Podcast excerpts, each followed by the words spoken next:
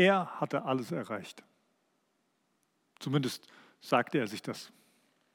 Und wenn er sich so umschaute in seinem Haus, was prächtig daherkam, ein wenig prunk und doch sehr modern, ja, er ließ sich gerne in seinen Sessel fallen, klopfte sich auf die Schulter und bestaunte all das, was er sich aufgebaut hatte, all das, was er erreicht hatte, all das, was er sich leisten konnte. Sein Konto war gut gefüllt, sein Essen exquisit, seine Bekanntschaften, ja, durchaus ansehnlich und seine Partys absolut legendär.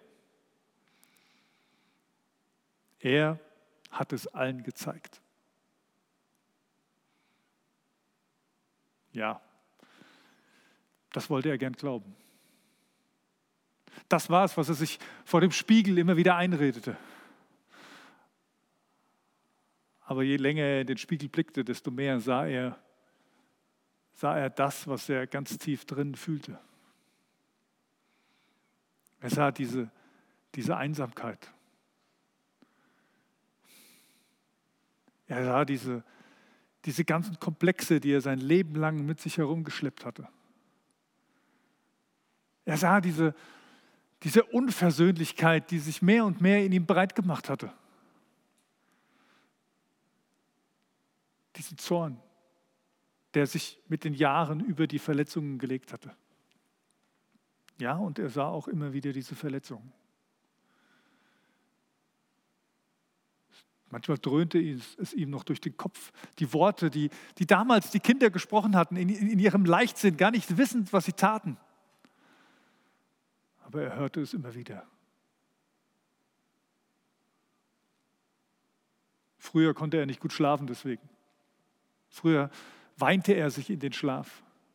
Aber irgendwann traf er die Entscheidung, das nicht länger mitzumachen. Er traf die Entscheidung, es ihnen allen zu zeigen, jemand zu sein. Und er war erfolgreich damit. Ja, er war klein. Was konnte er denn schon dafür? Er hatte sich es nicht ausgesucht. Früher nannten sie ihn Giftzwerg, heute Verräter.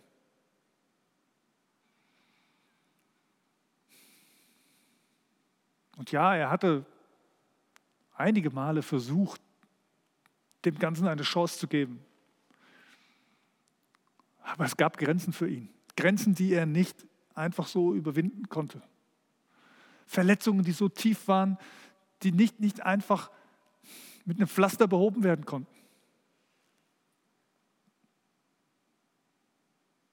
Aber jetzt hörte er von diesem Jesus. Er hörte davon, dass, dass dieser Jesus in der Stadt war. Und irgendetwas in ihm, er wusste es selber nicht so genau, sagte ihm, schau hin, guck dir diesen Jesus an. Bei diesem Mann ist was Besonderes. Natürlich hatte er die Geschichten gehört. Er saß ja ständig am Stadttor, beziehungsweise er war der Chef derer, die am Stadttor saßen und die Zölle kassierten. Deswegen ging es ihm ja so, wie es ihm ging. Ja, es war lukrativ, Geschäfte mit den Römern zu machen. Und pff, man gewöhnte sich daran, dass die anderen, mit denen man früher die Schulbank teilte, einen nicht mochten. Gefühlt haben sie das ja damals auch schon nicht. Und natürlich hörte er viel, die ganzen Geschichten, was Jesus getan hatte, wie er, wie er Menschen begegnet war, wie er sie geheilt hat, wie er,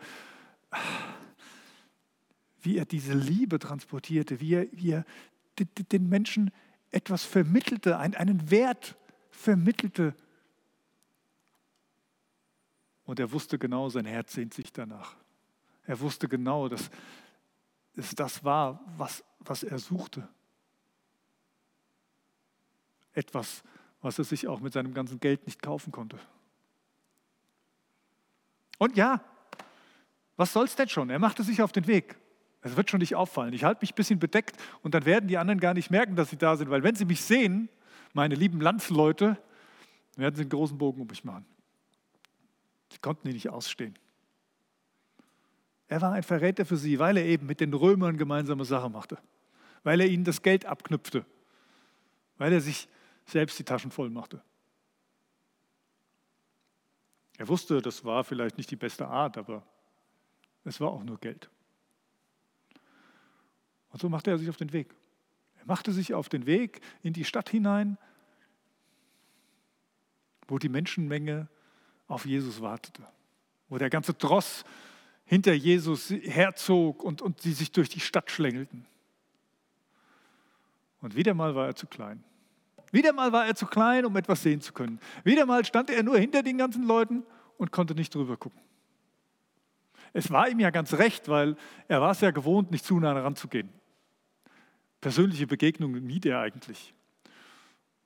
Er kannte seine Strategie schon, er wusste damit umzugehen und so suchte er sich einen schönen Baum, kletterte auf diesen Baum, von dem er gut sehen konnte, in einer gewissen Entfernung und von dort aus betrachtete er das ganze Treiben.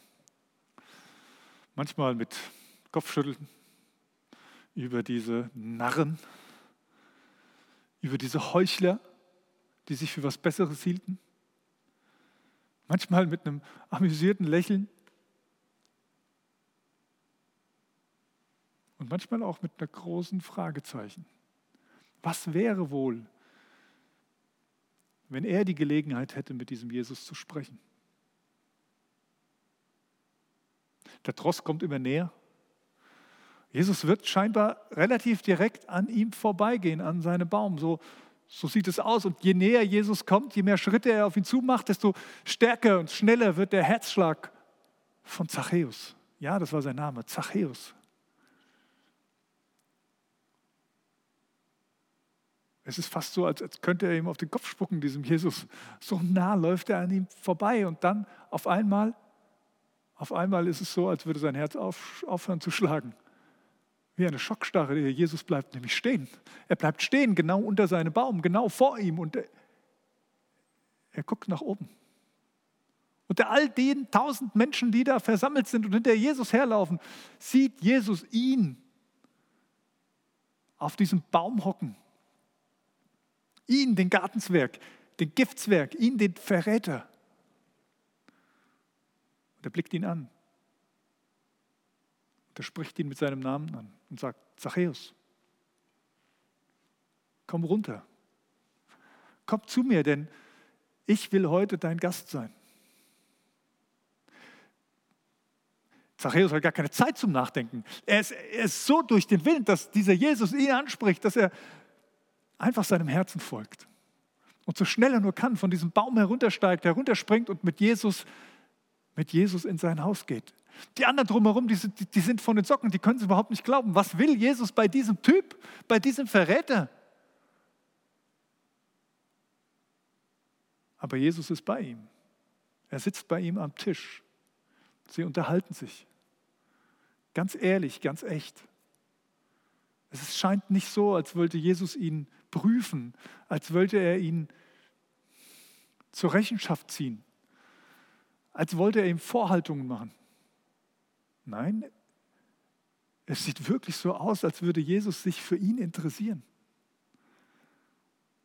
Und zwar nicht nur für sein Geld, wie all diese scheinbaren Freunde, die auf seinen Partys waren. Nein, für ihn. Das, was ihn wirklich ausmacht. Ja, und dann reden sie auch über das, was, was ihn bewegt. Und, und Zachäus platzt es heraus, er weiß ja, was er alles falsch gemacht hat und sagt, Jesus, ich, ich, ich werde alles von meinem Besitz zurückgeben. Ich werde ich werd es mehrfach zurückzahlen, das, was ich den Leuten abgeknüpft habe. Völlig unrealistisch. Als hätte er vergessen zu rechnen, das konnte er besonders gut eigentlich, aber, aber das kommt überhaupt nicht hin, was er alles zurückgeben will. So viel hat er gar nicht. Aber es ist ihm egal. Dieser Moment, mit Jesus hier zu sitzen. Diese Wertschätzung, diese Aufmerksamkeit hat er in seinem ganzen Leben noch nicht bekommen. Und dann schaut Jesus ihn an und antwortet ihm. Schaut ihm tief in die Augen und sagt, du, weißt du, es ist schön, dass du das sagst. Aber ich bin nicht hier, weil du mir etwas geben sollst, weil du den anderen etwas geben sollst. Ich bin hier, um dir was zu geben. Ich bin hier, um dir das Leben zu geben. Das Leben, nach dem du dich sehnst. die Annahme, die Wertschätzung, die Liebe, nach, den, nach der du dich dein, dein ganzes Leben gesehnt hast.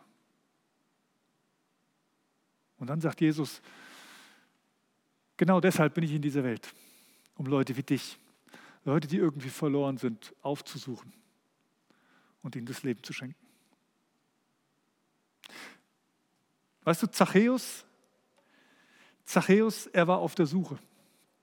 Zachäus war ein Suchender. Und Jesus kommt zu ihm und sagt, ich habe dich gefunden. Ich habe dich gefunden. Zachäus wollte aus der Ferne schauen, wollte einen gewissen Sicherheitsabstand haben. Und Jesus kommt und sagt, ich will dir ganz nah sein. Ich will zu dir kommen, ganz bei dir sein. Und Zachäus wollte, er wollte seine Schulden begleichen. Er wollte etwas zur Versöhnung tun. Er wollte etwas beitragen. Und Jesus sagt ihm, ich tue das. Ich bin der, der dich wirklich versöhnt. Genau so ist Gott mit Menschen unterwegs. Das ist die Art und Weise, wie Gott Menschen begegnet. Er sieht sie wirklich. Er sieht sie, er sieht ihre Not, er sieht ihre Angst und er sieht ihre Suche. Und dann begegnet er ihnen. Er begegnet ihnen auf Augenhöhe und ohne sie erstmal zu verurteilen, ohne sie zu verurteilen, sondern indem er ihnen die Hand ausstreckt und sie einlädt. Und dann bietet er ihnen das Leben an. Wow. Und wir? Haben wir Jesus schon mit hineingenommen in unser Haus? Saßen wir schon mit ihm am Tisch? Haben wir uns von ihm finden und beschenken lassen? Und wenn ja, wie gehst du mit anderen um? Folgst du Jesus wirklich nach? Bist du auf der Suche? Findest du Menschen, die auf der Suche sind? Begegnest du ihnen auf Augenhöhe? Führst du sie zum Leben? Ich bin Gott so dankbar, dass ich das erleben durfte, dass Jesus bei mir Platz genommen hat und mir alles geschenkt hat. Und ich wünsche es dir so sehr. Und jedem Einzelnen, jedem einzelnen Menschen, der auf dieser Welt lebt, wünsche ich so sehr, diese Erfahrung zu machen. Zachäus hat sie gemacht und es hat sein Leben verändert. Gott ist gut. Amen.